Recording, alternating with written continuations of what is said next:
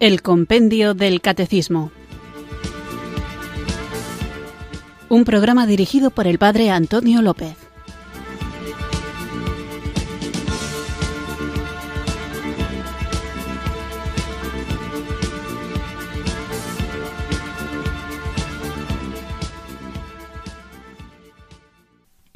Buenas tardes, queridos oyentes de Radio María. Recibido un cariñoso saludo desde Irurzun, en Navarra, quienes sintonizáis una tarde más esta radio que cambia vidas, esta emisora de la Virgen, Radio María, para escuchar el programa El Compendio del Catecismo, nuestro espacio diario de formación católica en el que tratamos de conocer la fe que queremos vivir, compartir y defender. Estamos hablando del matrimonio, del sacramento del matrimonio, y antes de empezar la pregunta de hoy, convendría recordar algo de la que ya hemos hablado largamente en este espacio de Radio María del Compendio del Catecismo, y es que existe el pecado.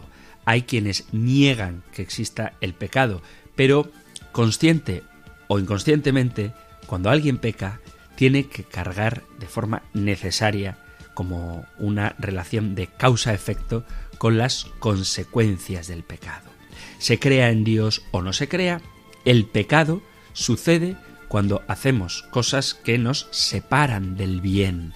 La persona está constantemente amenazada por cosas que nos hieren en el interior y nos llevan a destruirnos por dentro con grandes tristezas y sufrimientos sin sentido. Después de una pelea o discusión con alguien, necesariamente se pone el corazón triste y esto es una consecuencia del pecado. Y vuelvo a repetir, incluso aquellos que no han conocido a Dios, cuando obran en contra de lo que es propio del hombre, creado a imagen y semejanza de Dios, aunque el propio hombre lo ignore, esto le hace cargar al ser humano con las consecuencias del pecado. El pecado nos hace alejarnos del amor de Dios y nos mete en un estado de dolor interior, por esa herida. Todos, absolutamente todos, pecamos. Algunos somos más conscientes, según la sensibilidad y el conocimiento que tengas de Dios, otros ni siquiera se dan cuenta, pero todos, de una manera u otra, sufrimos las consecuencias del pecado dentro de nuestro ser. Y el pecado provoca dolor a los demás, principalmente a quien es el más importante, a Dios, pero también a nuestro prójimo mediante palabras o actitudes hirientes. Cuando pecamos, no solo nos hacemos daño a nosotros mismos, sino que esto repercute en los demás y la semilla de este mal puede hacer que también otros pequen. Es como si el pecado fuera algo que se contagia de unos a otros. Cuando insultas a alguien, estás pecando, si desobedeces a alguien o mientes a alguien, estás pecando, pero esa mentira o ese insulto tuyo repercute en la persona a quien se lo haces. Amar se puede hacer de muchas formas y a muchas personas. Pecar también se puede hacer a muchas personas y de muchas formas. Y el pecado tiene consecuencias. Nuestro mundo en el que hay personas que no creen en Dios o al menos viven como si Dios no existiera, donde muchos no creen en el pecado. Lo cierto es que existen actitudes egoístas que son pecados contagiosos con terribles consecuencias, de las que nos escandalizamos, pero que son, como su propio nombre indica, consecuencias de nuestras propias obras, como el hambre, la pobreza, la injusticia, la violencia, las infidelidades, en definitiva, las faltas de amor. Y hay que ser responsable, porque el pecado es fruto de la libertad del hombre mal orientada. Por eso hay que insistir en algo de lo que ya hemos hablado, que el pecado no es una cosa involuntaria ni impuesta, sino que exige siempre un acto libre por parte del hombre. El pecado se realiza por propia voluntad y el pecado tiene consecuencias en la vida individual, en la vida personal, en la vida familiar y, como veremos hoy, en la vida matrimonial. No hablo del pecado para que entremos en desesperación, sino para poner nuestro centro, nuestro foco, nuestra mirada en quien nos libra del pecado, que es Cristo. El único que puede salvarnos del peor mal que es el pecado es Cristo, que precisamente es para eso que vino al mundo. El sacramento del bautismo nos borra el pecado original, del que ya hemos hablado, pero las consecuencias de ese pecado quedan. Por eso es importante dejarnos transformar por la acción de Cristo en nuestra vida, dejarnos recrear por la obra del Espíritu Santo, para que también las consecuencias de ese pecado original que fue borrado en el bautismo, pero cuya concupiscencia permanece en nosotros, pierdan su fuerza para que habite en nuestros corazones la fuerza del amor de Dios. Por eso vamos a comenzar nuestro programa invocando juntos el don del Espíritu Santo.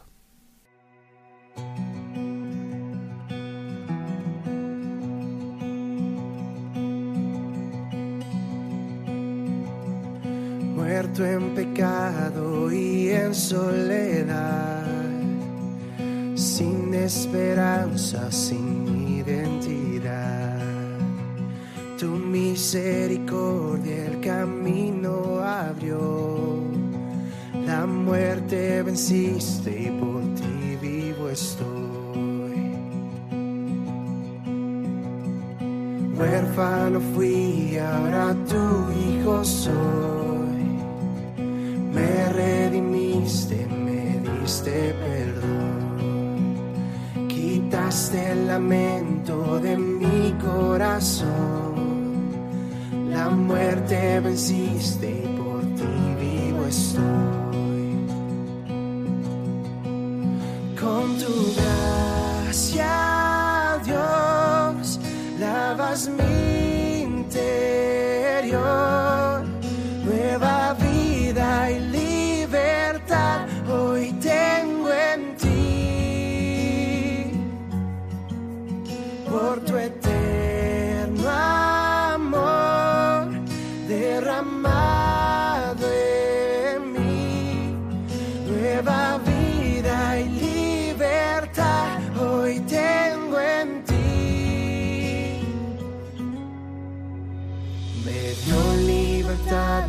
cadenas rompió, su fidelidad mi vergüenza quitó, su sacrificio mi deuda borró, la muerte venciste y por ti vivo estoy.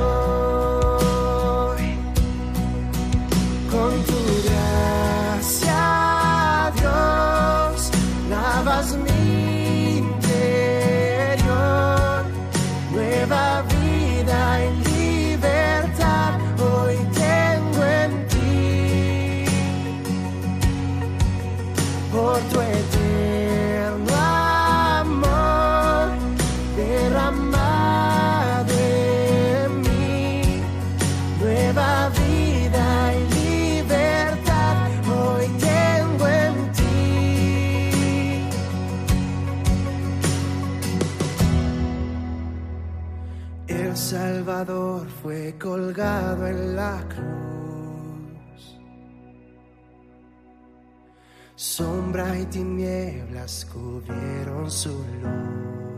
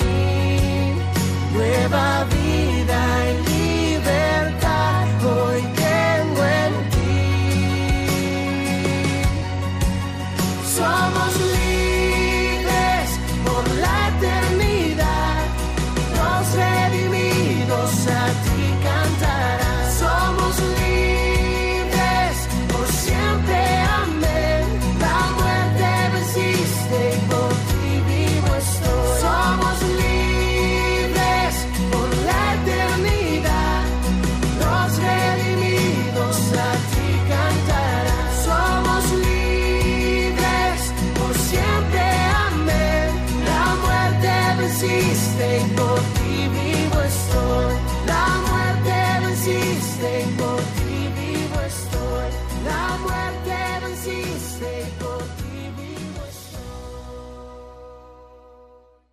Después de haber invocado juntos el don del Espíritu Santo con este canto que nos recuerda que Cristo vive y es importante tenerlo presente, sobre todo si vamos a hablar del pecado, porque estamos en el sacramento del matrimonio y después de ver el designio de Dios sobre el hombre y la mujer y los fines con los que el mismo Dios ha instituido el matrimonio, hoy nos vamos a adentrar en el misterio del pecado que amenaza el matrimonio. Por eso es fundamental tener claro que aunque existe el pecado, aunque amenaza y rompe el amor muchas veces cuando no nos agarramos al Señor, esa amenaza no es definitiva y esa ruptura no es irrevocable, porque Cristo, que permanece en su iglesia, es el único que puede vencer definitivamente, esto sí, irrevocablemente, derrotar el pecado y la muerte, también en el ámbito matrimonial. Lo que vamos a tratar hoy lo tenéis en el Catecismo Mayor en los puntos 1606 al 1608. Nosotros escuchamos ahora la pregunta 339 del compendio del Catecismo. Número 339. ¿De qué modo el pecado amenaza al matrimonio? A causa del primer pecado, que ha provocado también la ruptura de la comunión del hombre y de la mujer donada por el Creador, la unión matrimonial está muy frecuentemente amenazada por la discordia y la infidelidad. Sin embargo, Dios, en su infinita misericordia, da al hombre y a la mujer su gracia para realizar la unión de sus vidas según el designio divino original. Ya comentaba en el programa anterior a propósito de los fines del matrimonio y también cuando hablábamos del proyecto de Dios sobre el hombre y la mujer, la importancia que tiene el poseer como esquema mental una adecuada antropología, es decir, una visión del hombre que se adapte al modo de entenderlo desde la perspectiva cristiana. El Concilio Vaticano II habla de tres relaciones esenciales de toda verdadera antropología cristiana. El concilio indica los rasgos esenciales de la imagen que funda la antropología cristiana. La relación con Dios, que hace al hombre capaz de conocer y de amar al que es su creador y su fin, la relación con el mundo, que le hace señor de todas las criaturas terrenas, ya que como espíritu encarnado se expresa mediante la ciencia, el instrumento y la máquina, y la relación con los hombres, sin la que no puede encontrar el ser humano toda su dimensión de existencia, de acción y de relación. Y estas son las tres relaciones esenciales a través de las cuales debe desarrollarse una verdadera antropología cristiana. Ante las muchas respuestas que se pueden dar a la pregunta sobre el ser del hombre, habría que resaltar que el hombre es la imagen de Dios. La Biblia nos enseña que el hombre ha sido creado a imagen de Dios. Y esta expresión encierra un profundo significado. El hombre fue creado con capacidad para conocer y amar a su Creador, y que por Dios ha sido constituido Señor de la entera creación visible para gobernarla y usarla glorificando a Dios. La imagen de Dios está sobre todo en relación con la capacidad de conocer y amar y con el dominio que el hombre está llamado a ejercer en el mundo.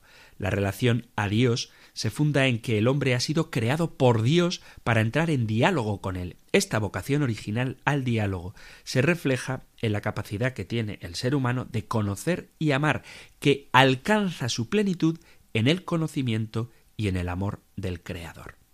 Inmediatamente después, tenemos que incluir en lo que significa la imagen de Dios que el ser humano creó al hombre, pero no lo creó en solitario, sino que desde el principio, como dice el capítulo 1, versículo 27 del Génesis, los hizo hombre y mujer. Esta sociedad de hombre y mujer es la expresión primera de la comunión de personas humanas. Se afirma así que la dimensión social es esencial para el hombre. El hombre es, en efecto, por su íntima naturaleza, un ser social y no puede vivir ni desplegar sus cualidades sin relacionarse con los demás. El ser humano se encuentra a sí mismo en el despliegue de estas relaciones interpersonales según el plan de Dios a la vocación que tiene una índole interpersonal y comunitaria. Esto es muy importante tenerlo en cuenta hay una cierta semejanza, y esta es la grandeza de la práctica de la caridad, más allá de las cuestiones, si queréis, morales o prácticas, y es que la unión de las personas divinas, Padre, Hijo y Espíritu Santo, y la unión de los hijos de Dios en la verdad y en la caridad, tienen una cierta semejanza. Es decir, que la perfección de la sociedad humana se realiza en esta unificación del género humano en la caridad que proviene de la Trinidad. La unidad entre todos los hombres encuentra su sentido más profundo en la unidad de las personas divinas, como dice Jesús en el Evangelio de San Juan en el capítulo 17 versículo 21, que todos sean uno como también nosotros somos uno. Y se declara la donación de sí mismo como un acto constituyente, algo esencial de la realización de la persona. Si te quieres sentir realizado, si quieres plenificarte como ser humano, si quieres llegar a la perfección de lo que es el hombre, tienes que darte a los demás. Y esto es algo antropológico, más allá de las dimensiones también importantes que hacen referencia a lo más práctico, hay algo que es propio de la identidad del ser humano que consiste en hacerse uno en la caridad con su prójimo, a semejanza de Dios Padre, Hijo y Espíritu Santo, que siendo personas divinas son un solo Dios. Una persona humana no se realiza como tal si no se da de forma sincera a los demás. La atención a las necesidades de los demás en las relaciones sociales es una obligación de principal importancia. Por eso, no es adecuado a la dignidad humana vivir de forma individualista. Y esto hace relación también con el cosmos, cuando se dice que los bienes de la tierra deben ordenarse en función del hombre, porque el hombre es el centro y la cima de toda la creación. Además, se nos recuerda, estoy mencionando ideas del Concilio Vaticano II en Gaudium et Spes, que el hombre fue constituido señor para regir y usar las cosas de la tierra. Es decir, que el hombre está hecho a imagen de Dios y esto significa que está hecho para relacionarse en una generosa donación de amor y para gobernar, para regir la tierra. El ser humano está hecho para relacionarse con Dios y todas las demás relaciones de la persona humana tienen su fundamento en la relación con Dios. También su obrar, el obrar del hombre, depende de la relación con Dios. De modo que si esta relación con Dios se ve amenazada o negada, las otras relaciones la relación del hombre con los demás seres humanos y la relación del hombre con el mundo también se ven afectadas. Esto es importante a la hora de comprender cómo el pecado original y luego el pecado personal, por supuesto, afecta también al matrimonio. Dios ha creado al hombre con una intencionalidad, le ha hecho a su imagen y semejanza para que esté en comunión con Dios mismo, para que esté en comunión con los demás seres humanos, el hombre con la mujer, y para que esté en comunión con la creación, con la naturaleza, dominándola. Pero acontece el pecado. En el capítulo 3 del Génesis se describe con precisión sorprendente el fenómeno de vergüenza que apareció en el primer hombre juntamente con el pecado original. Una reflexión atenta sobre este texto nos permite deducir que la vergüenza introducida en la seguridad absoluta ligada con el anterior estado de inocencia originaria en la relación recíproca entre el hombre y la mujer tiene una dimensión muy profunda. Por eso es preciso leer el capítulo 3 del Génesis completo y no solamente los momentitos exactos del cometimiento del pecado, porque todo el capítulo 3 contiene un testimonio acerca de esa primera experiencia de vergüenza que el hombre siente cuando peca. Por eso, después de esta narración, se rompe el diálogo de Dios con el hombre y la mujer y comienza un monólogo. Dios se dirige a la mujer y habla en primer lugar del castigo de los dolores del parto que de ahora en adelante la acompañarán. Leo capítulo 3 del libro del Génesis. La serpiente era el más astuto de todos los animales del campo que Yahvé Dios había hecho, y dijo a la mujer ¿Cómo es que Dios os ha dicho no comáis de ninguno de los árboles del jardín? Respondió la mujer a la serpiente Podemos comer del fruto de los árboles del jardín, mas del fruto del árbol que está en medio del jardín, ha dicho Dios No comáis de él ni lo toquéis, so pena de muerte. Replicó la serpiente a la mujer De ninguna manera moriréis. Es que Dios sabe muy bien que el día en que comiereis de él se os abrirán los ojos y seréis como dioses en el conocimiento del bien y del mal. Y como viese la mujer que el árbol era bueno para comer, apetecible a la vista y excelente para lograr sabiduría, tomó de su fruto y comió, y dio también a su marido, que igualmente comió. Entonces se les abrieron a entrambos los ojos y se dieron cuenta de que estaban desnudos, y cosiendo hojas de higuera se hicieron unos ceñidores. Oyeron luego el ruido de los pasos de Yahvé Dios que se paseaba por el jardín a la hora de la brisa, y el hombre y su mujer se ocultaron de la vista de Yahvé Dios por entre los árboles del jardín. Yahvé Dios llamó al hombre y le dijo ¿Dónde estás? Este contestó Te oí andar por el jardín y tuve miedo, porque estoy desnudo. Por eso me escondí. Él replicó ¿Quién te ha hecho ver que estabas desnudo? ¿Has comido acaso del árbol del que te prohibí comer? dijo el hombre. La mujer que me diste por compañera me dio del árbol y comí. Dijo pues Yahvé Dios a la mujer ¿Por qué lo has hecho?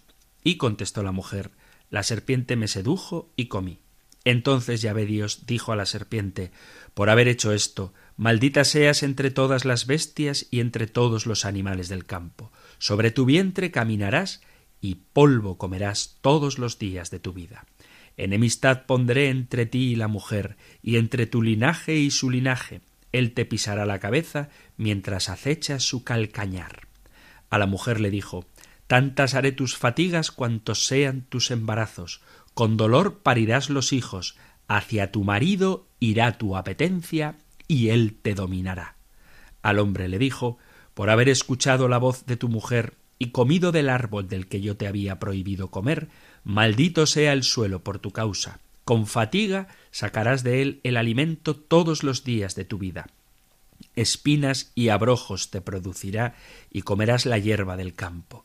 Con el sudor de tu rostro comerás el pan hasta que vuelvas al suelo, pues de él fuiste tomado, porque eres polvo, y al polvo tornarás. El hombre llamó a su mujer Eva por ser ella la madre de todos los vivientes, Yahvé Dios hizo para el hombre y su mujer túnicas de piel y los vistió. Y dijo Yahvé Dios, He aquí que el hombre ha venido a ser como uno de nosotros en cuanto a conocer el bien y el mal. Ahora pues cuidado, no alargue su mano y tome también del árbol de la vida y comiendo de él viva para siempre. Y echó Yahvé Dios del jardín del Edén para que labrase el suelo de donde había sido tomado. Y habiendo expulsado al hombre, puso delante del jardín de Edén querubines y la llama de espada vibrante para guardar el camino del árbol de la vida. Hasta aquí el capítulo 3 del Génesis. Y lo he leído para comprender cuáles son en concreto las consecuencias del pecado, tanto sobre la serpiente como sobre la mujer, que son el embarazo, parto con dolor y el dominio del hombre sobre ella, y el castigo de Dios sobre el propio varón que tendrá que trabajar con sudor la tierra. Por eso es comprensible entender que la relación del hombre tanto con Dios, de quien el propio hombre se oculta tras el pecado original, como con la mujer o con la creación, son consecuencia del pecado.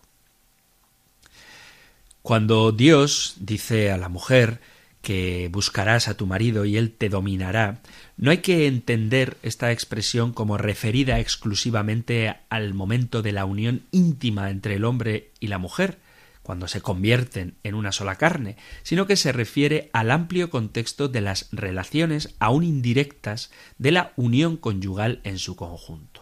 Por primera vez se define en este pasaje al hombre como marido en todo el contexto de esta narración, estas palabras dan a entender sobre todo una infracción, una pérdida fundamental de esa primitiva comunidad, comunión de personas en las que originariamente fueron creadas según el plan de Dios. Esta debería haber hecho recíprocamente felices al hombre y a la mujer mediante la búsqueda de una sencilla y pura unión en la humanidad, mediante una ofrenda recíproca de sí mismos, es decir, la experiencia del don de la persona expresado con el alma y el cuerpo, con la masculinidad y la feminidad, carne de mi carne, y finalmente mediante la subordinación de esta unión a la bendición de la fecundidad, es decir, a la procreación. Parece, pues, que las palabras que Dios dirige a la mujer tienen una resonancia profunda que ambos comienzan a experimentar después de la ruptura de la alianza originaria con Dios. Y encontramos también algo muy profundo y descifrable, y es cómo la feliz unión conyugal de las personas, según han sido creadas por Dios, será deformada en el corazón del hombre por la concupiscencia. Y estas palabras se dirigen a la mujer, pero sin duda se refieren también al hombre, o mejor aún, hay que entenderlas como dichas a ambos en conjunto. Hay, por lo tanto, una nueva situación después del pecado original, después de la ruptura de la alianza original con Dios. El hombre y la mujer se encuentran entre sí más que unidos, tal y como Dios los concibió, divididos e incluso contrapuestos entre ellos a causa de su masculinidad y feminidad. El texto bíblico, al poner de relieve el impulso instintivo que había incitado a ambos a cubrir su cuerpo, describe al mismo tiempo la situación en la que el hombre como varón o mujer, antes era varón y mujer, ahora son varón o mujer, se siente como extraño frente al cuerpo del otro, mientras antes del pecado original era carne de mi carne, ahora se ve contrapuesto al otro, basándose precisamente en el sexo y en el cuerpo. Esta contraposición, por supuesto, no destruye ni excluye la unión conyugal querida por Dios, ni sus efectos procreadores, pero confiere a la realización de esta unión otra dirección que será propia de la concupiscencia. La mujer buscará con ardor a su marido y el hombre que responde a este instinto te dominará, dice el Génesis. Y esto forma indudablemente la pareja humana, la misma comunidad de personas que era antes, pero adulteradas, manchadas por el pecado. Están llamados a la unión y a la unidad, pero están amenazados por la insaciabilidad de esa unión y esa unidad que no cesa de atraer al hombre y a la mujer precisamente porque son personas llamadas desde la eternidad a existir en comunión. El pudor sexual tiene un significado unido con la insaciabilidad de la aspiración a realizar la recíproca comunión de las personas en la unión conyugal del cuerpo.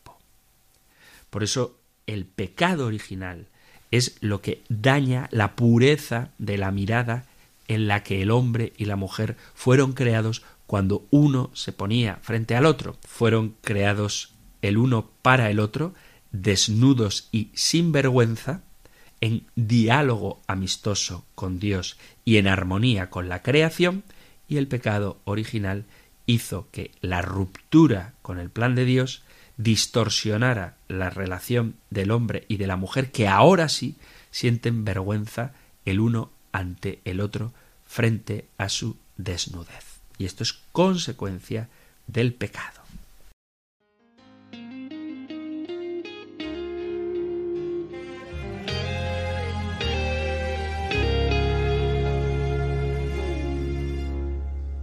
Eres María el amor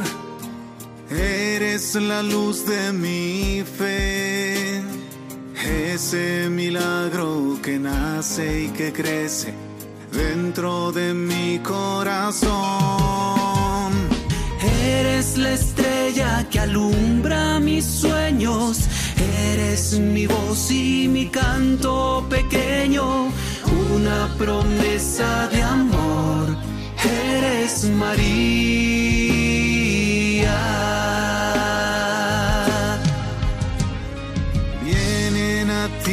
Los que sufren, vienen buscando tu paz.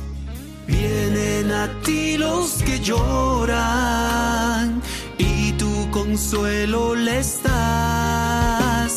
Tú nos abres las puertas del cielo, nos enseñas a amar a Jesús.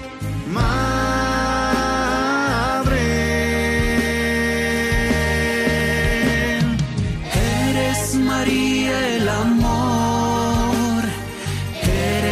la luz de mi fe, ese milagro que nace y que crece dentro de mi corazón. eres la estrella que alumbra mis sueños, eres mi voz y mi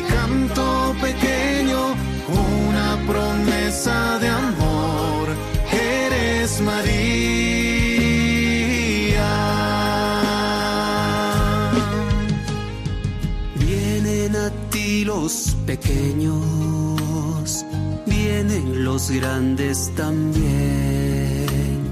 Repartes tus bendiciones y no miras la condición. Tú nos llevas a Dios nuestro Padre, tú nos guías en nuestro vivir.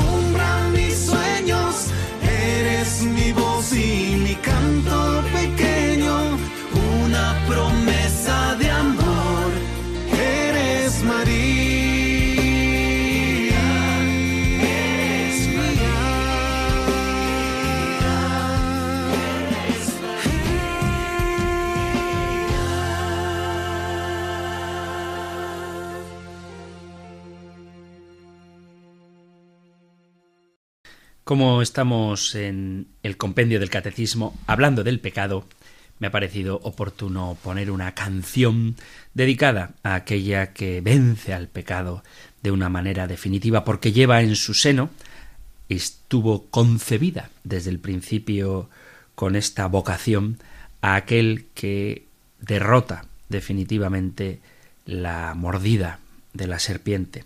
Y ella, María, fue prevenida de esa mordida incluso antes de que se produjera. Estamos escuchando en Radio María el programa El Compendio del Catecismo, nuestro espacio diario de formación católica, de lunes a viernes de 4 a 5 de la tarde, una hora antes si nos sintonizas desde las Islas Canarias. Y estamos con la pregunta 339. ¿De qué modo el pecado amenaza al matrimonio? Más que meterme ahora en pecados concretos contra el matrimonio, estoy procurando hacer una visión, si queréis, más teórica, más general de lo que el pecado supuso en el plan de Dios para el hombre y la mujer. Tanto hombres como mujeres somos portadores de la imagen de Dios y esto significa que reflejamos el carácter de Dios y tanto hombres como mujeres tenemos la misma dignidad y el mismo valor a los ojos de Dios. Como imagen de Dios somos los únicos seres creados a quienes se nos ha dado la tarea de ser representantes de Dios y administradores, dominadores del jardín, de la creación, de la tierra. El matrimonio tiene una estructura diseñada por Dios mismo. Tanto hombres como mujeres estamos llamados a reflejar esa imagen de Dios en la que hemos sido creados, pero con funciones diferentes. Mientras que, según el Génesis, el hombre ha de crear, ha de fabricar, ha de cultivar la tierra, la mujer está como ayuda idónea para el hombre. Y esto más allá de un debate sobre el feminismo y sobre si una mujer puede o no trabajar la tierra, por supuesto que sí, desde el relato del Génesis nos habla de la complementariedad del uno y del otro. Complementario significa que hombres y mujeres en un maravilloso ajuste somos el uno para el otro. Nada más en la creación fue destinado a caminar en unidad como el esposo y la esposa. Dios creó el matrimonio con ciertos parámetros ideales portadores de la imagen que somos de Dios como iguales en dignidad y valor y diferentes en funciones, viviendo en complementariedad y dejando a su familia de origen uniéndose a la mujer, compenetrándose, convirtiéndose en una sola carne. Y esto indica la monogamia, una sola carne y la fidelidad. El cuerpo es tuyo para siempre. Dios está en el centro del matrimonio, es Él quien une al hombre y a la mujer y en las palabras de Jesús lo que Dios ha unido que no lo separe el hombre. Sin embargo, y estamos hablando de ello en el programa de hoy, ocurre la caída. El pecado entra en el mundo. Y así, en el capítulo 2 del Génesis, sin pecado, Adán y Eva vivían sin avergonzarse. Era posible para ambos estar desnudos y no avergonzarse. Eso creado, libre de culpa, existencia sin pecado, es algo que quizá nosotros no tengamos facilidad para concebir porque hemos nacido en este estado de caída. En el capítulo 1 del en el, capítulo 1, no, en el versículo 1, en el capítulo 3 del Génesis, Satanás entra en escena como serpiente y hace una pregunta que distorsiona la palabra de Dios. ¿Con que Dios os ha dicho que no comáis? Satanás cuestiona los motivos de Dios. No comáis de todo árbol. Satanás hace que parezca que Dios está eliminando en el hombre toda su libertad. Eva corrige a Satanás, pero añade su propia distorsión a la mezcla, haciendo la prohibición más estricta de lo que realmente era. Ella dice que no se les permitía tocar el fruto. La serpiente contradice directamente a Dios con sus propias contrademandas. Adán y Eva no morirán, sus ojos serían abiertos, serían como dioses, conocedores del bien y del mal. Su objetivo el objetivo de la serpiente es socavar a Dios y lo contradice descaradamente. Adán y Eva son atraídos por Satanás a su interpretación de la realidad. Y Eva es atraída al fruto. Ella entiende, como dice el Génesis, que el árbol era bueno para comer y agradable a los ojos, y desea la sabiduría que viene de tomar del fruto. Así que lo toma y se lo da a su esposo. Recuerda lo que dijo la serpiente y justo lo que les advirtió que sucedería ocurrió. Fueron abiertos los ojos de ambos, lo cual es una metáfora de adquirir conocimiento y ser como dioses en el conocimiento del bien y del mal, y Adán y Eva van más allá de los límites que Dios había establecido para ellos, y haciéndolo simultáneamente descubren su desnudez y experimentan vergüenza. Entonces cosen hojas de higuera para cubrir su desnudez. Su existencia sin pecado ha desaparecido porque el pecado ha entrado en el mundo. Y aquí vemos lecciones que perduran hasta hoy. A veces hay voces que amenazan los matrimonios. ¿Qué hace la serpiente? Entra al mundo y trabaja para distraer a Adán y Eva. Quiere poner en duda lo que piensan acerca de Dios y de manera alternativa quiere plantear su propia visión de la realidad.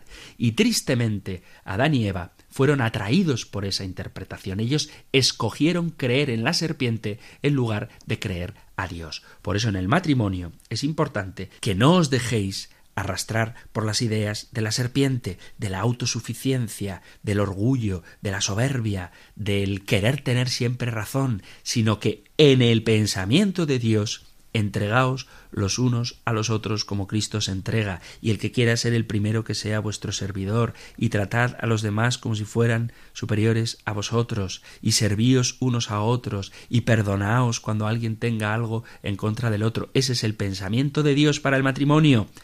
Pero el Satanás, el enemigo malo, va a querer imponer el suyo.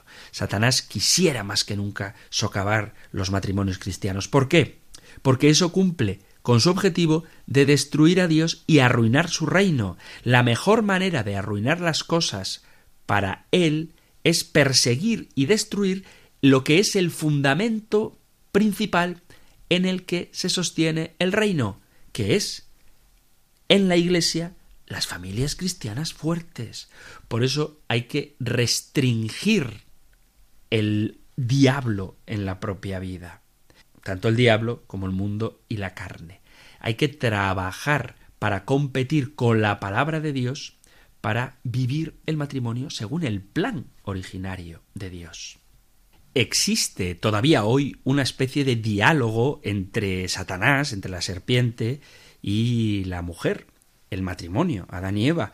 Por ejemplo, en el mensaje que el mundo nos da. El mundo establece sus necesidades y la felicidad, entendida de una manera muy superficial, son el objetivo del matrimonio.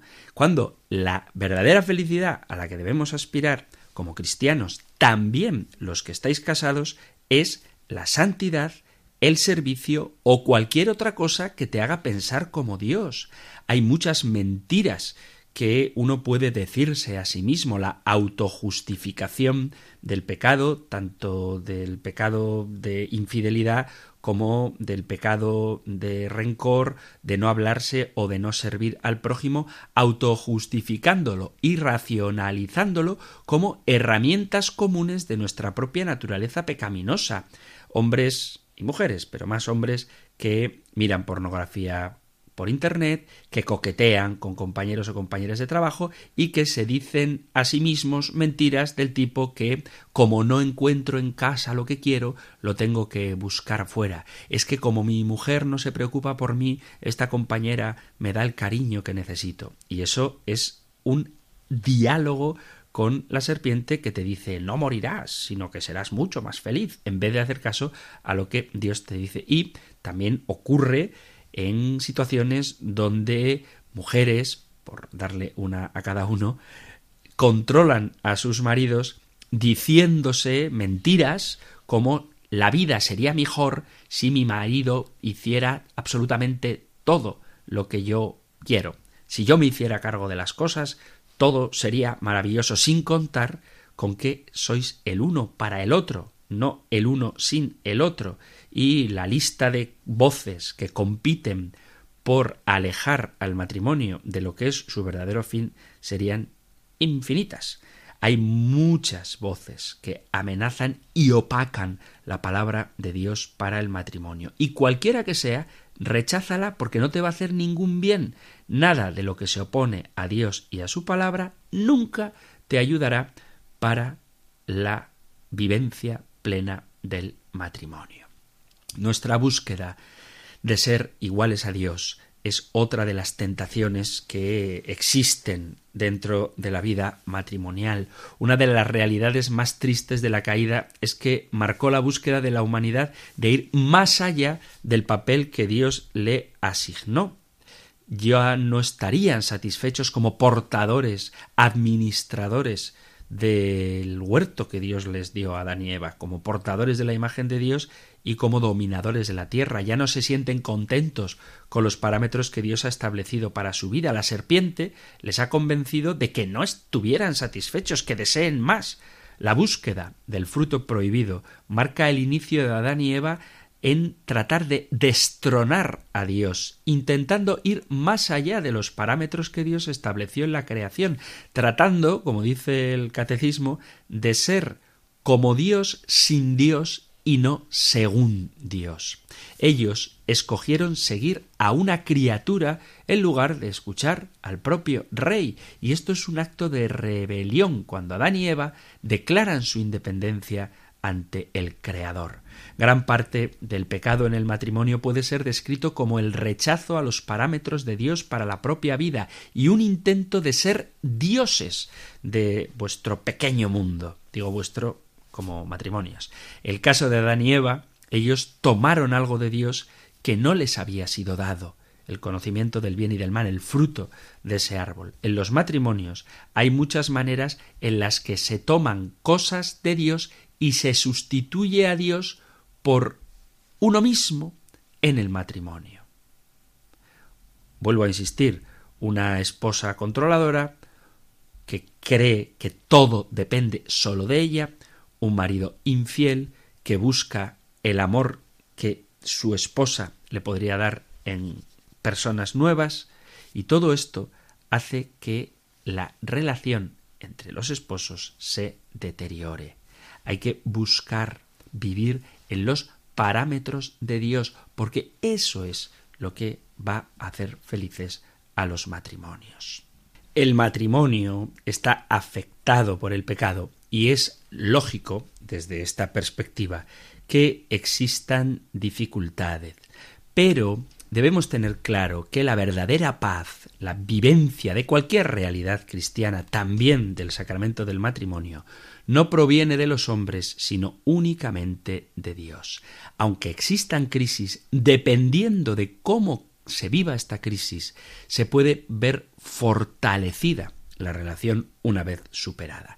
Es necesario comprender que el matrimonio no es cuestión de suerte. A mí me hace gracia cuando hay gente que se va a casa y dice, oye, pues suerte, o qué suerte ha tenido fulanita cuando conoció a Menganito, qué buen hombre es.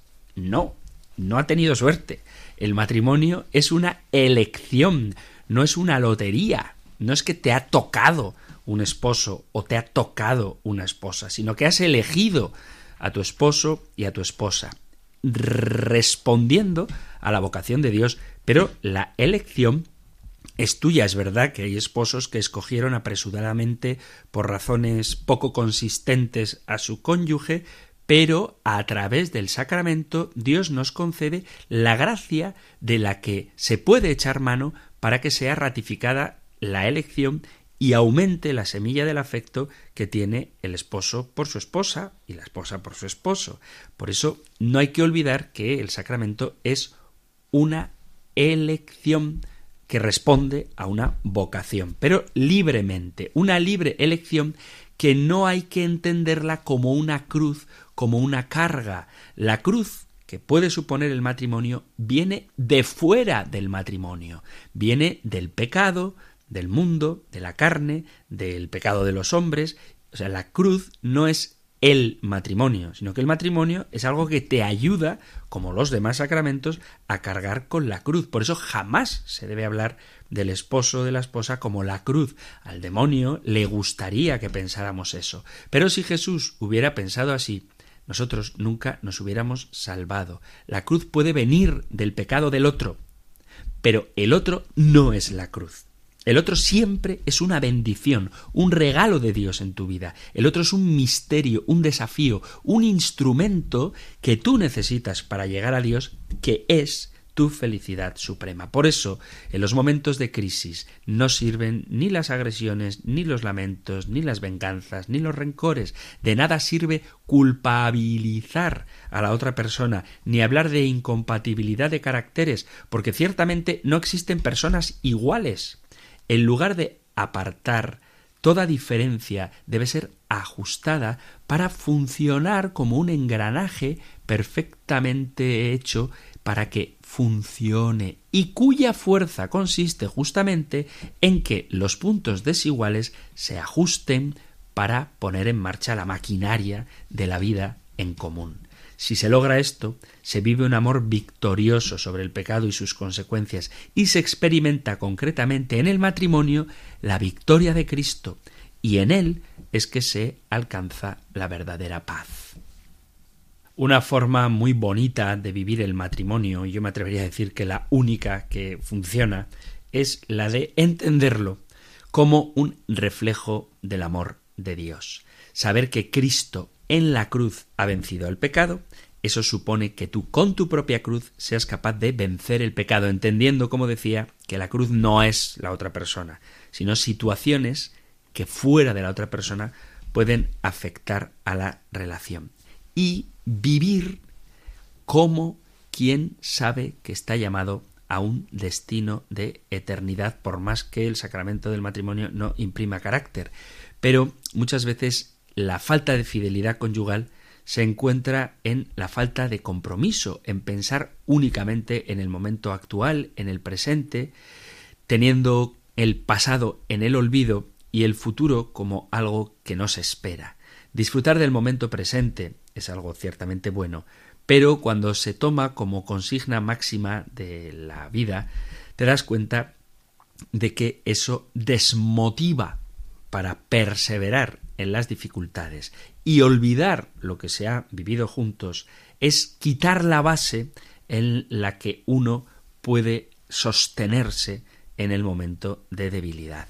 Por eso es importante evocar el pasado, recordar cuánto te amabas, por qué te casaste, qué proyectos tenías, qué sentías y a qué aspirabas, para que no perdiendo de vista las razones por las que te uniste en matrimonio y teniendo siempre en la perspectiva aquello que deseabas construir, te formes en el presente una columna firme en la que sabes que a pesar de que se salgan los vientos y los ríos y las lluvias den contra tu casa, está cimentada en bases sólidas. Es importante saber para qué te casas, por quién te casas, con qué fin te casas. Por quién te casas no significa tener en mente el nombre de tu cónyuge, sino tener en mente el plan de Dios para ti que descubres en la convivencia, en el servicio, en el amor, en la fidelidad con tu cónyuge, detrás del cual, con un rostro que es familiar porque convives con él, se encuentra el rostro de Cristo. Es tan fácil para un matrimonio saber cómo servir a Dios, es tan fácil como servir a tu cónyuge. En él está tu instrumento de santificación. Porque esta es la vocación del hombre, el servicio, vocación al amor, vivencia de esta vocación que el pecado original destruyó, pero que Cristo restituyó. Nunca olvidemos que la propia Sagrada Escritura compara el amor de Cristo hacia su Iglesia con el amor del hombre hacia la mujer, de tal forma que cuando un hombre ama a una mujer, está actualizando el amor de Cristo a su Iglesia. Y eso es lo que revoca el pecado. Por lo tanto, el amor, sin duda, siempre es más fuerte que el pecado. Y hasta aquí, queridos amigos, queridos oyentes, el tiempo para nuestro programa de hoy. Si hay algún tema matrimonial que tenga que ver con el pecado o con cómo vencer el pecado dentro del matrimonio y os apetece compartirlo o si queréis hacer alguna pregunta con respecto a este tema o a cualquier otro de los que tienen que ver con nuestra fe católica, sabéis que Radio María tiene a vuestra disposición dos medios para contactar con el programa. Podéis hacerlo a través del correo electrónico en la dirección compendio arroba radiomaria.es, compendio arroba radiomaria.es o si lo preferís por medio del WhatsApp en el número 668 594 383 668 594 383. Terminamos ahora recibiendo la bendición del Señor. El Señor te bendiga y te guarde, el Señor ilumine su rostro sobre ti y te conceda su favor, el Señor te muestre su rostro y te conceda la paz. Muchísimas gracias por estar ahí, gracias por escuchar el compendio del catecismo y si queréis, volveremos a encontrarnos en un próximo programa. Un fuerte abrazo.